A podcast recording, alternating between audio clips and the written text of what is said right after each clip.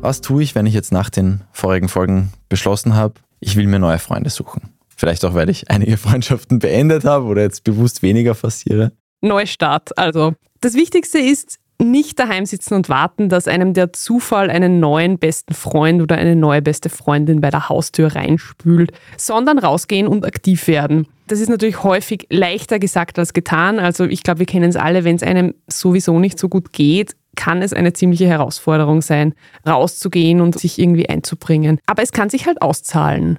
Und am besten ist, sich etwas zu suchen, was einem taugt und wofür man eine gewisse Leidenschaft hat. Also ob das jetzt Radfahren ist, Töpfern, kantonesisch kochen und sich eine Gruppe oder einen Kurs oder einen Verein suchen, in dem man das alles ausleben kann.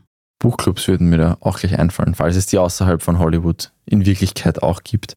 Also das Ganze funktioniert ja nach dem Prinzip, dass Menschen mit den gleichen Interessen sich dann wahrscheinlich auch oft gut verstehen, sofort ein gemeinsames Thema haben. Und es macht ja auch das Kennenlernen viel unkomplizierter. Wenn du eine gemeinsame Beschäftigung hast, das ist alles viel ungezwungener. Und das, die Angelegenheit hat ja schon für sich einen Sinn. Es taugt dir ja prinzipiell schon, wenn du dann noch Freunde mitnimmst. Super, aber muss nicht sein. Genau. Also wichtig ist natürlich auch, dass man nicht mit überzogenen Erwartungen losgeht. Also du hast es jetzt eh gerade gesagt, man macht ja dann schon was, was einem Spaß macht. Und vielleicht gibt es als Cherry on top halt dann auch noch eine neue Freundschaft, wer weiß.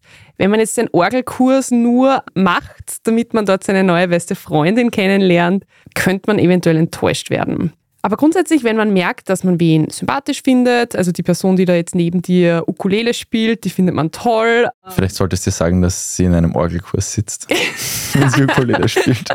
Auch gleich gut, um ein Gespräch zu starten. Ein Icebreaker, würde ich sagen. Also gern gleich die Initiative ergreifen, Handynummer austauschen, gemeinsam einen Kaffee vorschlagen, was auch immer. Da jetzt nicht irgendwie schüchtern sein, sondern echt die Initiative ergreifen. Und auch wenn einen das dann vielleicht ein bisschen nervös macht, als würde man auf ein Date gehen. Also ich kenne das irgendwie, man fragt sich dann, haben wir uns genug zu reden und wird es komisch werden?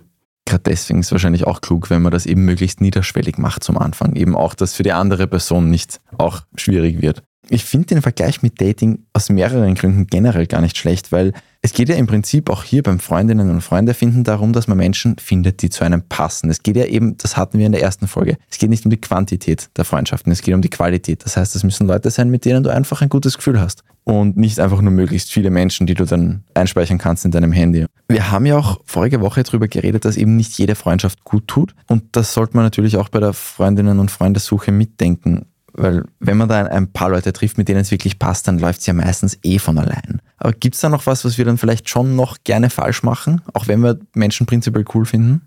Das werden jetzt Leute, das wirst du jetzt vielleicht überraschend finden, aber ganz grundsätzlich ist schon wichtig, Fragen zu stellen und aufmerksam zuzuhören. Das klingt wie ein totaler No-Brainer für mich jetzt, aber mir fällt ehrlich gesagt schon oft auf, dass viele Menschen eigentlich recht wenige Fragen stellen und man selbst dann als die ärgste Neugiersnase rüberkommt. Typisch Journalistin hat mir mal wer gesagt, nein, einfach nur ein normales Interesse an meinem Gegenüber. Und die meisten Menschen freuen sich ja, wenn man sie mal über ihr Leben fragt über dieses Thema, wie man auch ein guter Freund ist und auch so wahrgenommen wird, da haben wir auch schon am Anfang vom Februar in unserer ersten Freundschaftsfolge gesprochen.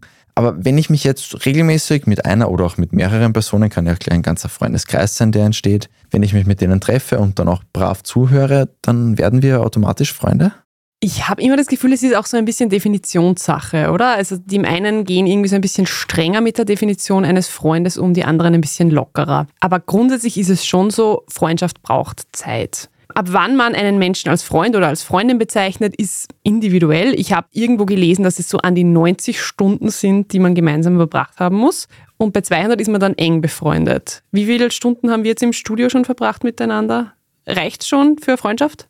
Ah, knappe Geschichte, Knapp, glaube ich. Ja. Knapp. Ich glaube, wir brauchen nur ein bisschen.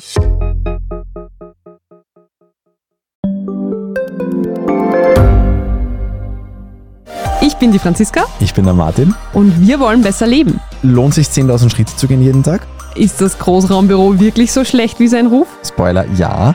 Bringt's was, Intervall zu fassen? Wir fragen die, die es wirklich wissen und probieren es auch gleich selber aus. Bei Besser Leben, jeden Donnerstag eine neue Folge.